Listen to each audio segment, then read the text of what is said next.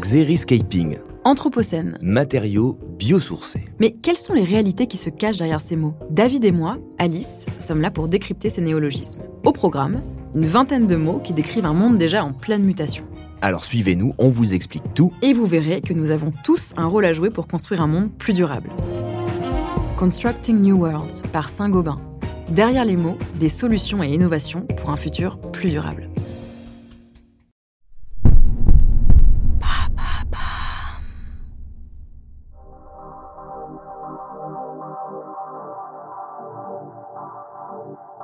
Bonjour, je m'appelle Alice Vacher et avec l'agence de podcast Bababam, nous avons décidé de lancer l'empreinte. Nous partons à la rencontre d'entrepreneurs, de PDG de grands groupes, de directeurs de la communication, de la RSE, qui se battent chaque jour pour valoriser l'image, l'empreinte de leur entreprise.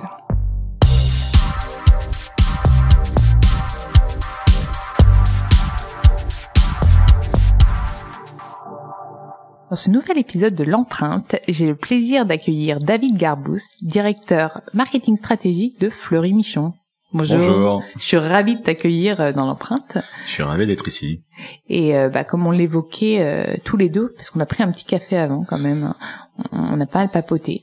Euh, moi d'ailleurs plus jeune, enfin plus jeune, je suis déjà, je suis pas très vieille, mais je connaissais ce, ce profil et cette personne inspirante, donc j'ai hâte euh, qu'on échange toutes les, tous les deux, toutes les deux. Oh là là, je, je féminise la chose. Parler de Ouais, cette on a personne. tous un côté masculin, un côté féminin. tu vas me faire part donc de ce côté féminin. Et donc j'ai envie de revenir d'abord sur toi avant avant euh, le côté euh, directeur marketing Fleury Michon. Qui es-tu? D'où viens-tu? Ta scolarité? Est-ce que tu aimais le jambon euh, ou pas? Ou est-ce que tu es vegan et qu'en fait tu occupes ce poste? Dis-moi tout. Écoute, euh, je, je suis tombé dans l'alimentaire assez tôt en fait. Euh, j'ai fait une école de commerce. euh, Laquelle? euh, J'étais au Havre, à l'EM Normandie. Tu sais que j'ai failli la faire cette école? Excellent. mais je l'ai pas. En fait, juste pour la localisation. C'était c'était sympa, mais c'était euh, le jour où j'ai visité l'école, il pleuvait à torrent et Oui, c'est plus joli euh, sous le soleil, effectivement. voilà. Et en fait, euh, je- en école, je j'aimais beaucoup ce que ce qu'on apprenait, mais je, jusqu'à assez tard, je savais pas trop euh, sur quelle matière m'orienter. Et euh, j'ai choisi le marketing parce qu'un jour, euh, il y a l'équipe Cœur de Lion qui a débarqué euh, dans un amphi, qui a raconté le lancement de cette euh, cette nouvelle marque à l'époque avec tout le positionnement, la communication qui avait été faite autour. Et ils étaient vraiment top. Et j'ai trouvé que ça avait l'air d'être un métier vraiment chouette. C'était beaucoup plus concret que ce qu'on avait appris à l'école, même si il y avait des choses qu'on avait apprises aussi. Et je me suis dit c'est ça que c'est vraiment ça que je veux faire. Donc j'avais commencé euh, à avoir des contacts avec Danone puisque j'avais fait des stages de chef de secteur euh, euh, donc commercial chez Belin. Et en fait ma première expérience marketing ça a été euh, pour euh, la marque Cronenbourg. Je suis parti pendant deux ans. Amateur de bière?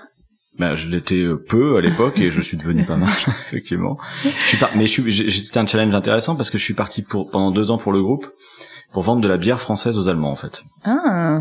Donc Ah c'était ouais, pas hyper ouais. facile et euh, c'est euh, voilà la- Donc plutôt commercial au début avant d'être marketing. c'était au début commercial et puis ce- cette, cette, cette mission c'était une mission marketing et commercial et donc euh, voilà, la, la, la, la bière Cronenbourg avait été lancée dans les années 70 euh, en Allemagne dans un concept de gastronomie à la française et puis ça marchait pas très bien parce qu'il y a une très forte concurrence et puis les Français sont pas hyper reconnus pour la bière.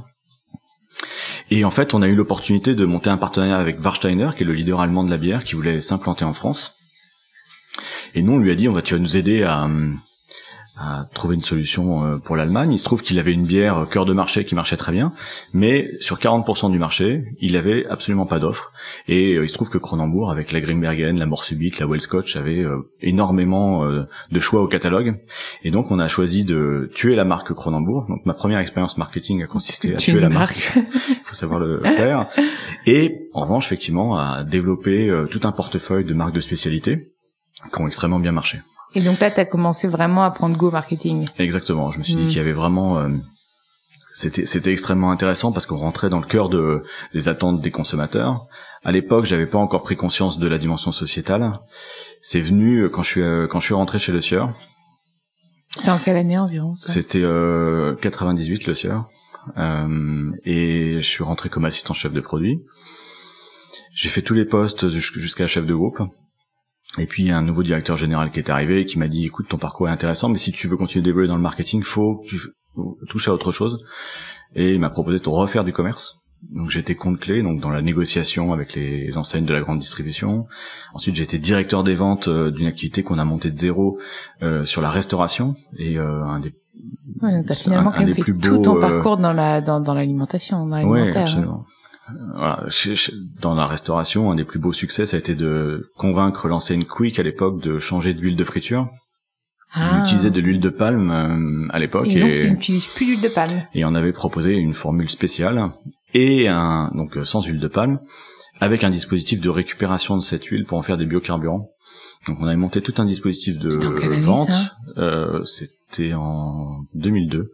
Ouais, c'était- et c'était avant quand même ce, ce boom euh, Ouais, de conscience pour la pour la consommation responsable. hein. C'était avant tous ces sujets-là et euh, voilà, c'est c'est on vendait un, un produit et le service avec. Donc ça aussi c'est une vision du marketing que je trouve extrêmement intéressante qu'on se concentre service. pas uniquement sur euh, sur l'offre.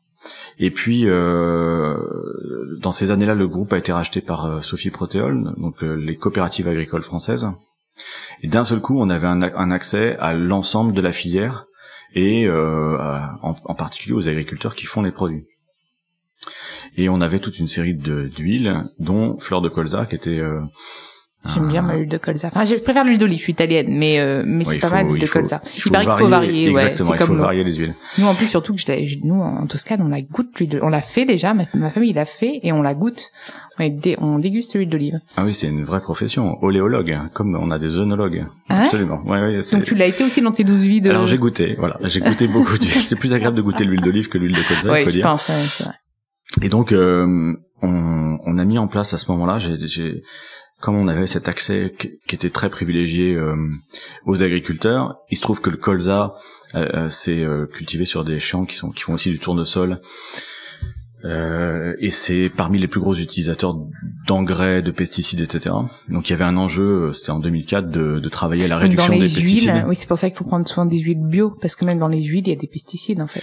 Euh, Il y en a dans les sur les graines, il peut y avoir des traces. Mm. Après, sur les huiles qui sont vendues dans le commerce, elles sont raffinées et Oui, le raffinage enlève complètement les Mm. la, la partie. Donc les euh, farines bio pareil quand elles sont raffinées du coup, il n'y a pas de pesticides. le, Ça, le- la- le raffinage a cette vertu. euh, D'accord, donc finalement problèmes, prendre une, farine bio ou non bio, il n'y a pas trop de différence.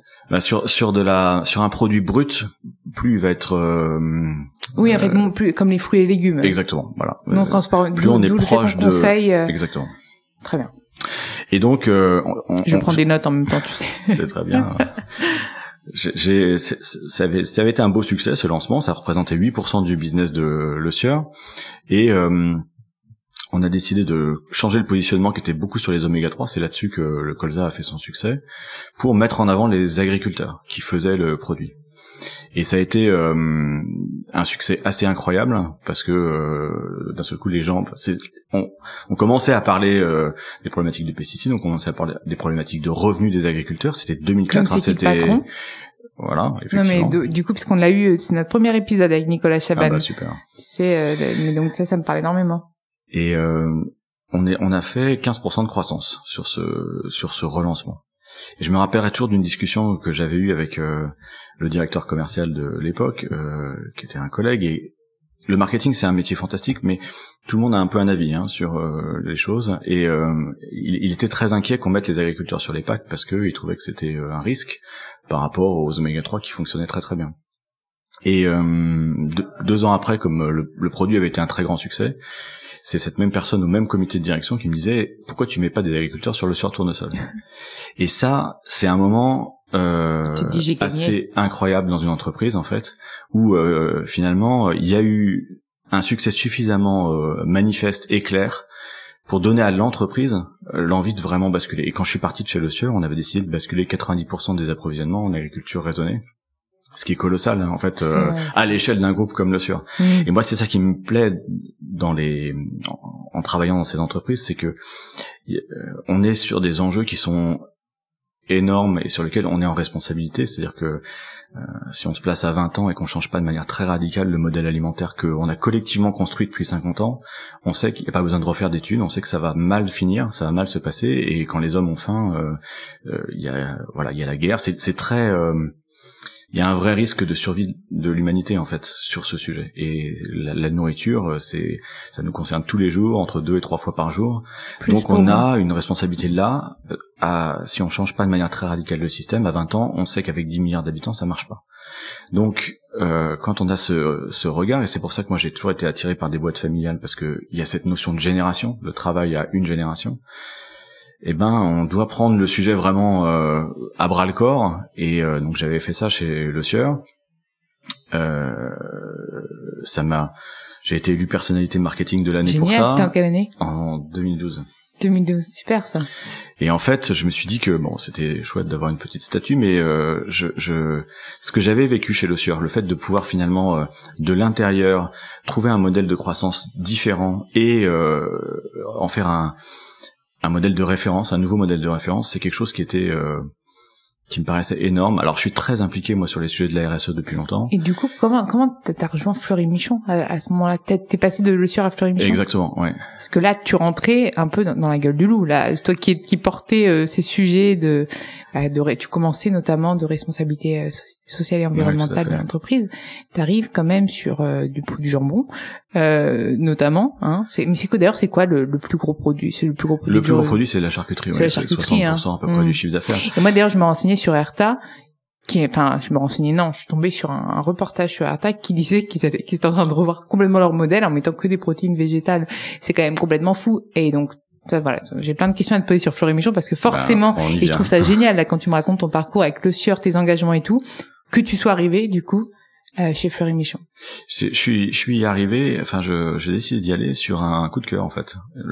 J'avais pas effectivement une image euh, hyper euh, claire de cette entreprise avant d'y aller. J'ai été, euh, euh, j'ai été chassé pour y aller et euh, j'ai eu un coup de cœur dans la rencontre avec Régis Lebrun, qui est le directeur général, et, et Grégoire Gonor, le président, euh, parce que j'ai senti qu'ils voulaient vraiment euh, faire bouger cette entreprise, la faire euh, vraiment la projeter dans le 21e siècle. Ils avaient euh, une détermination incroyable, mais ils savaient pas exactement en comment s'y quelle prendre. année, excuse-moi, que tu les as rejoints? C'était 2013. 2013, Ouais. oui. Donc en plus, t'avais des sortes tous les plats frais, les trucs comme ça, tout ça. Exactement. Ce Mm. positionnement. Donc je pense qu'en termes de marketing, ça devait être aussi éclatant à ce moment-là. Mais c'était super. C'était le marché du frais, c'est un marché euh, avec une très grande. euh, d'abord il y a beaucoup de concurrents, donc il y a une, une grande euh, diversité d'offres. Il y a beaucoup euh, de remises en question, et ça c'est c'est génial quand on fait du marketing. Et euh, je suis arrivé euh, 15 jours après, en fait, quasiment, c'était la crise du cheval dans les lasagnes. Donc je suis rentré assez vite dans les sujets euh, par euh, la cellule de crise. Et c'était passionnant parce que les gens, en fait, nous, nous appelaient pour être rassurés. ça. C'était Findus, ça. Alors, notamment Findus Ouais. avait été euh, touché, ouais. Ils voulaient savoir si nous aussi on était euh, concernés dans nos plats Je cuisinés. pense que Donc quand on le- quand on l'a quand on leur expliquait que euh, c'était pas le cas parce qu'on faisait pas les achats spot que les autres avaient fait, etc. La question qu'ils nous posaient juste après, c'est mais au fait qu'est-ce que vous mettez dans le surimi? Ah Oui. mais oui, oui. C'est Le une des quand même activités, pas euh, incroyable pour. euh, C'est un produit qui est incroyable parce que euh, en France, on est le deuxième pays au monde en consommation de surimi. Donc c'est un marché euh, qui a C'est quand même explosé. du euh, sucre, des bouts de poisson. C'est quand même pas terrible. Question Alors, nutrition. Les gens sont convaincus que c'est fait avec des yeux de Bernard Lermite, des arêtes, et etc. Donc, au moment où la crise de, du cheval Des restes du frigo dans le surimi. Au moment où cette crise arrive, il nous pose bien sûr toutes les questions, euh, voilà. Et nous, on avait prévu, euh, je me rappelle très bien, euh, la, la business unit de surimi avait prévu de faire une campagne de publicité avec une belle euh, famille euh, dans une cuisine qui mangeait du surimi et c'était très bon. Et je me suis dit que si on sortait cette campagne maintenant, ça allait vraiment pas marcher ou pas bien se passer en tout cas parce que ça correspondait plus pas du tout aux attentes de l'époque. Et donc on a tout arrêté et on s'est dit comment est-ce qu'on peut convaincre les gens euh, que c'est euh, que- c'est bien fait parce qu'il se trouve que Fleury Michon avait fait un travail de incroyable sur la recette en enlevant tous les additifs, tous les Mhm. conservateurs, en allant s'approvisionner en pêche durable euh, même avec le label MSC. crabe après, plus cher, plus haut de gamme, des trucs Voilà, comme il y, ça. y il y avait vraiment un, un travail de fond qui avait été fait, mais que qui était qui avait jamais été véritablement raconté. Et on s'est dit que bah, finalement la meilleure façon de convaincre les gens, c'était pas de leur dire euh, qu'on était les plus beaux et les plus forts, mais de leur proposer de venir voir par eux-mêmes. Venez vérifier la campagne. Et on a fait une campagne, on a dit aux gens, écoutez, Ouais, je me rappelle nous, de cette campagne. Ouais. ne nous croyez pas sur parole, venez voir par vous-même. On leur a proposé de remonter toute la chaîne finalement, depuis leur supermarché où ils achètent la fameuse barquette de surimi, en passant par nos usines et en allant en Alaska, puisque c'est là que nous on achète le poisson. euh, J'en avais envoyé en Alaska. On a envoyé des consommateurs, des blogueurs, des journalistes euh, en Alaska, en Vendée puisque c'est là qu'on fabrique les produits, et euh, pour effectivement voir comment ça se passait et, rendre compte. Et ça a eu, euh, là aussi, un peu comme sur Fleur de Colza, un impact qui a été super, à la fois en interne, c'est intéressant parce que c'est une campagne qui était un peu surprenante. On voyait trois pêcheurs avec des têtes très. Euh, je m'en rappelle très bien de cette campagne parce que j'étais dans, dans l'agence de communication euh, qui l'a qui l'a traité à l'époque. C'est dans mes débuts ben et je m'en rappelle très bien. Moi, j'avais j'avais trouvé top pour le coup, en toute objectivité, même si même si j'ai un peu travaillé dessus, mais. Bah, c'est peut-être grâce à toi qu'elle a fonctionné. voilà, voilà. moi, moi aussi, je prends une petite statuette. Non, non, non, mais c'est vraiment l'initiative était top. D'ailleurs, tu aurais dû rejoindre Nicolas Chaban dès le début. T'étais complètement sur ces sujets de consommateurs et de on avait déjà tout compris. Quoi. On s'est beaucoup parlé effectivement euh, et on continue. Euh, mais euh, effectivement, ça, tout le monde a, a, parlé de cette campagne parce que euh, elle, à l'époque, l'industrie alimentaire ouvrait pas ses portes, donc très peu. Et donc les, les, collaborateurs de Fermichon ont leurs amis, leurs familles qui leur ont dit mais vous êtes fou de faire ça ou c'est génial de faire ça. Ça a laissé personne indifférent.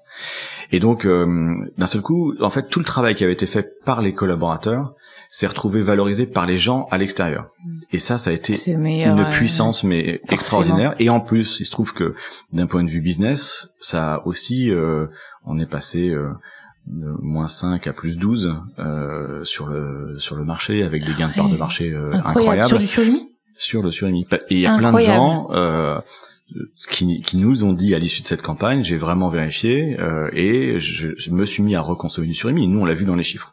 C'est vrai qu'au goût, alors moi pourtant qui, qui, aime bien faire bien manger et tout, c'est vrai de mémoire qu'au goût c'est quand même plutôt sympathique. Bon un peu caoutchouteux mais plutôt sympathique le surimi. Ouais c'est ça, mais c'est en fait c'est le truc qu'on peut manger une sur recette de cuisine, euh, c'est une pâte à crêpes, sauf qu'on remplace une partie de la farine par du la chair de poisson mm. et après on le cuit à la vapeur, donc c'est vraiment. Euh, donc il y a quand même du gluten quand même dans le surimi. Bah, parce qu'il y a de la farine. Ah oui, non, mais, il faut quand même le, le préciser pour ceux qui, qui sont sans gluten et qui consomment du surimi. Mais voilà, c'est une recette de cuisine en fait euh, qui a été inventée par les Japonais, euh, au même titre que nous, on a inventé le fromage ou le, le yaourt pour conserver le lait au XVIe siècle. En fait, les, les marins pêcheurs émiettaient le poisson, le mélangeaient avec du sucre ou avec du sel qui sont des conservateurs naturels.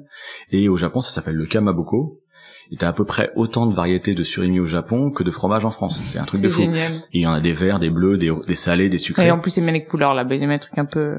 Et donc, euh, euh, dans les années 80, euh, la quatrième génération, parce que Fleury Michon c'est une entreprise familiale, la quatrième génération de Félix Fleury et Lucien Michon va euh, là-bas au Japon découvre euh, ces recettes et trouve ça euh, génial, il trouve que c'est une façon hyper pratique de manger du poisson, sans, enfin, insouciante. C'est vrai que c'est pratique. Et donc il y a une recette qui est ramenée en France et c'est comme ça que ce lancement est fait. Mais on n'a jamais vraiment expliqué euh, d'où ça vient. Si vous si vous ouvrez euh, une, un, livre de cuisine, il n'y a pas la recette du surimi. Mhm. Euh, donc forcément ça a alimenté aussi toutes les légendes urbaines sur comment c'est fait, etc. Il y a pas trop de transparence. Enfin comme on veut pas dévoiler la recette. Voilà. Mhm. Et donc le fait que cette campagne elle ait un succès à la fois euh, d'estime auprès des pairs euh, de, l'agroalimentaire et euh, de business, ça a aussi donné, enfin, redonné quelque part une forme de fierté de, à l'entreprise et une énergie absolument incroyable pour pour affronter les autres sujets, affronter tous les sujets des inquiétudes alimentaires parce qu'ils sont ils sont sur la table. Nous effectivement, on est à la fois sur des produits de charcuterie, des plats cuisinés ou du poisson. Donc à chaque fois qu'il y a un sujet alimentaire, on est voilà, on est concerné. Et comment vous arrivez justement à faire face à tout ça? Vous devez avoir quand même tous les pour le bien-être animal tous les véganes. Bien sûr. Euh, Est-ce qu'il y a, y a d'ailleurs vous proposez des plats bio, des plats véganes, des plats etc. Notamment. On travaille sur pareil, tous les nutritionnistes euh, découragent les gens de consommer des plats frais. Donc on est récemment d'ailleurs, je crois que c'était une vidéo du docteur Cohen pour ne pas le citer, qui disait qu'en fait faut, faut juste regarder la composition et qu'en fait c'est pas si horrible les plats frais maintenant vu qu'ils ont été revus. Et c'est vrai que je regardais récemment euh, dans un magasin bio et il y avait honnêtement à part quelques correcteurs de machin qui étaient bah, rien c'est dix fois plus crédible quand c'est euh, Jean-Michel Cohen qui le dit que quand c'est moi. Donc, euh, mais, mais, c'est la réalité. Par exemple, quand Yuka est arrivé, l'application euh, qui permet de, de, scanner les produits, nous on était très contents parce que en effet, il y a des A. Moi aussi, j'ai scanné avant de venir, j'ai scanné quelques plats fleurs émission pour être sûr, pour voir si j'allais euh, te dire. Et en fait, c'était A ou B sur ça. Donc je me suis dit bon bah. Et 80% des produits sont comme ça, soit enfin qui sont notés. De toute façon, vous euh, essayez de revoir euh, les recettes quand c'est D ou. Nous, ça fait ça fait euh, 20 ans qu'on a pris ce sujet-là. On a travaillé avec Joël Robuchon, Fleury Michon pendant 30 ans. Je me rappelle puisqu'avec mon papa on mangeait des cassolettes. voilà. qui lui nous a nous avait dit il y a 30 ans, vous, vous travaillez en fait, il avait fait deux remarques. Il avait dit quand il avait visité l'usine, tout le monde était, les collaborateurs étaient hyper fiers. Et il avait dit, ça sent trop bon euh, dans votre euh, usine. Ça veut dire que les saveurs, elles se sont évaporées et que vous les avez pas suffisamment conservées dans les produits. Donc, on a développé des, des procédés de fabrication avec lui, inspirés de la cuisine des chefs, notamment la cuisson sous vide, pour conserver les notes aromatiques, les saveurs, Mhm. etc. Il avait fait cette première remarque Bon, qui nous a énormément plastique. aidé. Du coup, là, il y a le suite du On va, y, plastique. on va y venir. Et le deuxième remarque, il avait dit, vous mettez, il y a, y a, y a trop de- d'additifs ou euh, il y a 30 ans de conservateurs et euh, il faut enlever la boîte à pharmacie de l'usine. Et on a fait un travail de, de fond Ouais, euh, sur ra- 30 ans avec lui, ce qui fait qu'aujourd'hui, sur Yuka, 80% des recettes sont verts. Donc c'est plus c'est plus fort quand c'est Yuka qui le dit que c'est nous, et donc on était très content que ça arrive. Et en fait, une, une fois qu'on a fait l'opération euh, Venez vérifier, on s'est dit c'est super, ça veut dire que euh, finalement, ce qu'on fait euh, presque naturellement dans cette boîte, euh, un peu comme Monsieur Jourdain, parce que l'état d'esprit familial fait qu'il y a, il y a un certain, il y a des conventions et il y a, il y a des façons de faire qui sont qui sont un peu transmises sans que ce soit euh, comme une politique euh, générale d'entreprise affichée sur tous les murs et tout ça. Donc il y, a- il y avait ce, ce truc qui était partagé Un entre les gens un ADN commun. mais qui était pas euh, verbalisé ou en tout cas euh, ben, qui était transmis sans être véritablement revendiqué. Donc on s'est dit il faut qu'on puisse euh, au-delà de se dire qu'on fabrique de la charcuterie, des plats cuisinés, du surimi, il faudrait qu'on puisse C'est vrai définir que comme ça, ré- réduit comme ça, on peut bien sur le mais précédent. c'est ce qu'on fait plein de boîtes en fait. euh, les- la, la- la culture industrielle fait qu'on se définit souvent par les produits qu'on fabrique. En fait, on s'en fout. Euh, c'est- la culture d'entreprise qui est... euh, essayer de comprendre euh, ce qui nous relie, ce qui nous anime, ce, ce qui fait qu'on se lève le matin. Et on a travaillé là-dessus, d'abord avec les équipes marketing, puis avec l'ensemble de- des équipes. Et on est arrivé à, c'était en 2014, à ce que tout le monde appelle aujourd'hui la raison d'être des entreprises. Nous, on a défini ça comme une mission. On s'est dit notre sujet, ça doit être aider les hommes à manger mieux chaque jour. Donc on parle plus du tout de surimi, on parle plus de charcuterie, etc. Et on a fait en sorte de partager l'ambition de cette phrase avec tous les collaborateurs. Il y a plus de 500 idées qui sont remontées pour savoir comment est-ce que quelle, quelle vision et quelle définition ils avaient chacun individuellement du manger mieux. Comment est-ce que euh, ils Je pense que si tu, tu devais avoir tellement de, de choses différentes. On a tous un avis sur, euh, on a tu- tous des intolérances. Moi, je suis sans gluten. Il y en a qui sont. Alors, en il y fait a sur le tellement de- il, il y a trois il y a trois visions il y a qui s'imbriquent assez bien entre elles et on va arriver sur la RSE euh, tout en haut. En fait, la première catégorie de gens te dit manger mieux pour moi, c'est d'abord et avant tout me faire plus plaisir. Vrai. parce que l'alimentation industrielle, parce que on, est, on prend plus plus de temps pour être ensemble à table, donc le plaisir, le plaisir, le plaisir. Ça c'est ça arrive assez spontanément. Puis t'as une deuxième catégorie de gens qui te dit oui, le plaisir c'est super, mais si euh, je mange du Nutella tous les jours, par exemple, il y a un moment je vais avoir un petit problème de santé, donc il faut que ce soit bon et bon, donc bon au goût et équilibré en termes nutritionnels. Ça, c'était à peu près le noyau dur de, des convictions de Fleury Michon quand on a lancé euh, le projet. Et c'est à peu près les convictions françaises aussi. Mais il y a un troisième niveau de gens qui te disent, finalement, quand je choisis un produit alimentaire, je vote. C'est-à-dire que quand je choisis un produit bio, je prends soin de ma santé, mais je permets aussi de démocratiser ou de rendre possible le développement du bio. Quand je choisis un produit label rouge, c'est la même chose. Et finalement, à quelques centimètres dans un rayon, entre un, produit euh, A et un produit B, je peux changer le monde à mon échelle en tant que citoyen et faire en sorte que euh, les, choses évoluent de manière concrète. C'est beaucoup plus difficile pour un consommateur sur une voiture ou sur un appartement, etc., parce que c'est des achats euh, d'abord moins fréquents et sur lesquels il y a une implication financière énorme. Sur la nourriture, c'est ça qui est incroyable et ça se répand de plus en plus. Les gens prennent conscience que finalement et c'est ce que dit Chaban aussi avec son avec- son son lait par exemple, c'est que avec quelques centimes, tu peux tout changer. Tu peux changer le revenu des éleveurs, tu peux changer euh, les, Mais- les mais quantités de pesticides que tu mets. Comme tu le, peux... le consommateur est devenu acteur et qu'il se renseigne, il sait aussi que manger de la viande tous les jours, c'est pas obligatoire. Et vous, c'est quand même votre cœur de métier pour Fleury Michon.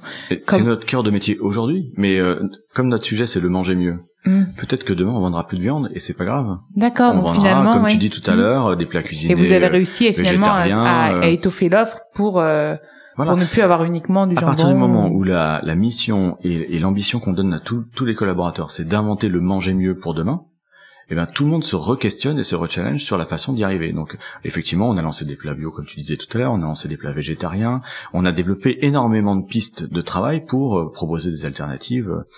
Alors et euh, ça, ça c'est ça nous a permis aussi quand même de prendre quelques positions un peu euh, plus radicales parce que quand on est une entreprise alimentaire historique, on va dire. Euh, il y a un principe de suspicion qui est fantastique et qui est euh, qui marche à tous les coups. C'est-à-dire que dès que j'ouvre la bouche, euh, on va essayer de comprendre ce qu'il y a derrière est ce que est-ce que est-ce que je cache.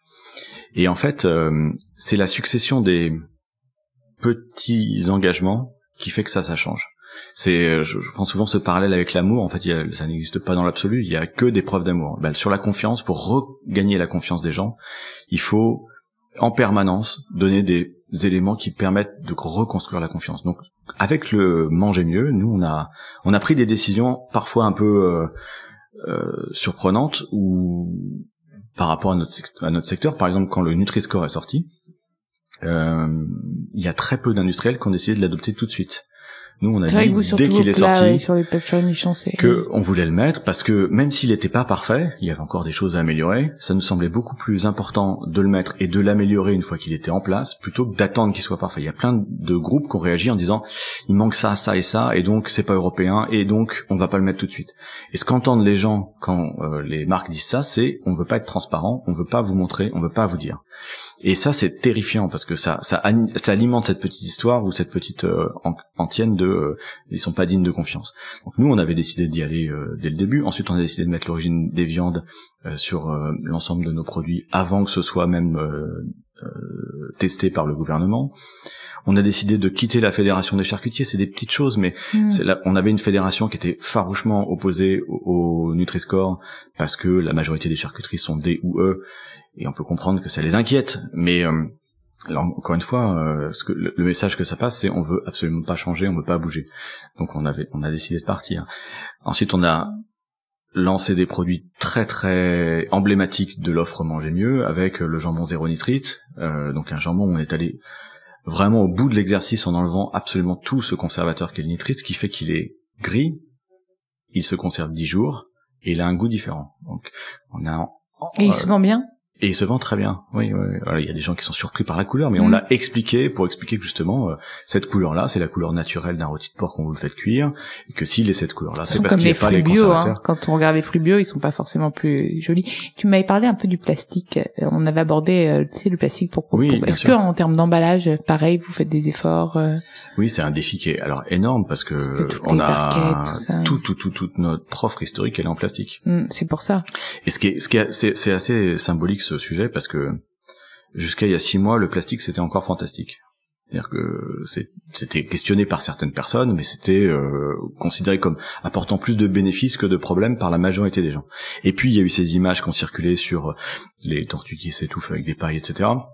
Il y a eu une prise de conscience en France, mais planétaire, du fait que finalement on était en train de s'empoisonner à petit feu. Euh, et là, d'un seul coup, il y a eu un basculement d'opinion, mais qui est très radical, et qui est très violent pour nous euh, les industriels parce que du jour au lendemain on est passé euh, des enfin on, s'est retrouvé avec un problème sur les bras qui n'en était pas un la veille même.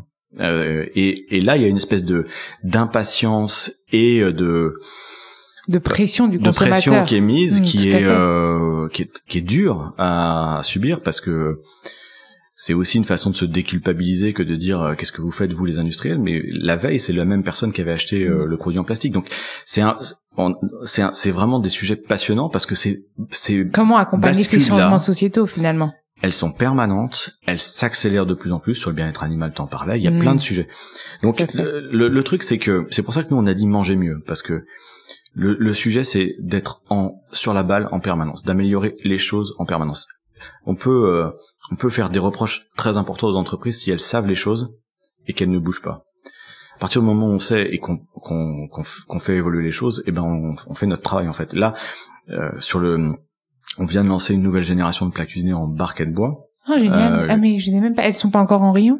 Elles sont arrivées là depuis quelques semaines. ah oui, d'accord, donc c'est tout récent. C'est très récent, mais euh, c'est une barquette qui permet de remplacer 80% du plastique hmm. d'un plat cuisiné, qui en plus, euh, avec un passage au hmm. four, euh, hmm. permet d'avoir en termes de goût quelque chose de bien meilleur.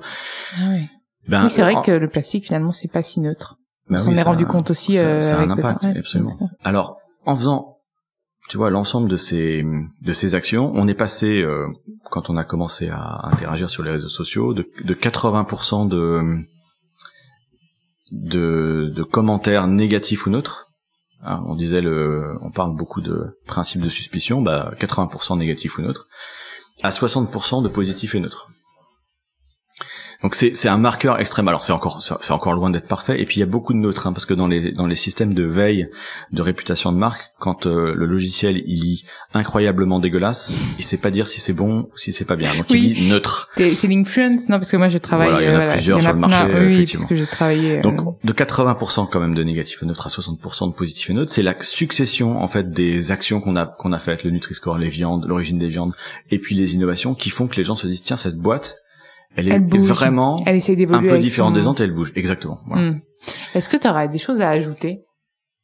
En fait, moi, je ce, ce, ce, ce mouvement là qu'on a initié, euh, que j'ai initié chez Le Sueur, qui, qui s'est produit chez Fleury Michon, je pense que c'est quelque chose qui qui doit devenir euh, qui doit irriguer l'ensemble du marketing de toutes les entreprises, parce que euh, c'est hyper réjouissant. Ça marche beaucoup mieux que si on fait les trucs d'avant. Euh, et moi, j'ai créé une plateforme en 2013 là euh, pour justement raconter ça. C'est-à-dire qu'il y a 57 cas d'entreprises qui ont pris les sujets de la RSE, euh, qui l'ont mis au cœur du business et qui ont connu des succès économiques. En fait, euh, il faudrait presque faire disparaître les directions RSE des entreprises. Oui, Parce ça que- devrait être l'ADN de, de tout euh, commun à tous les employés de l'entreprise. C'est le bien commun, Mm, en fait. La RSE, c'est euh, ce qui va conditionner notre survie sur la, sur la Parce que planète. c'est la demande. Donc ça peut pas être un truc à côté qui est rattaché à un directeur général ou à un autre, euh, même si c'est sans doute ce qu'il fallait faire pour commencer. Aujourd'hui, ces sujets-là, ils doivent être au cœur de la stratégie, donc le marketing doit s'en emparer et l'ensemble de l'entreprise doit s'en emparer. Et la bonne nouvelle, c'est que ça marche. C'est que ça euh, génère euh, davantage d'attachement aux marques, ça engage les consommateurs et ça permet de se donner des moyens pour aller plus vite et pour aller plus loin. Je pense que il faut qu'on généralise ce sujet et je serais très heureux d'en parler avec tous ceux qui le souhaitent. Bah écoute, moi j'étais euh, ravie de t'avoir dans l'empreinte. J'ai appris énormément de choses. J'aurais dû prendre un calepin et noter tout ça. Et merci à vous d'avoir écouté l'empreinte. Vous pouvez retrouver tous les épisodes sur Deezer, Spotify, Podinstall et toutes les applications de podcast. N'hésitez pas à liker, partager et commenter le podcast. Et proposez-moi des profils aussi inspirants que David. Je me ferai un plaisir de les accueillir dans l'empreinte.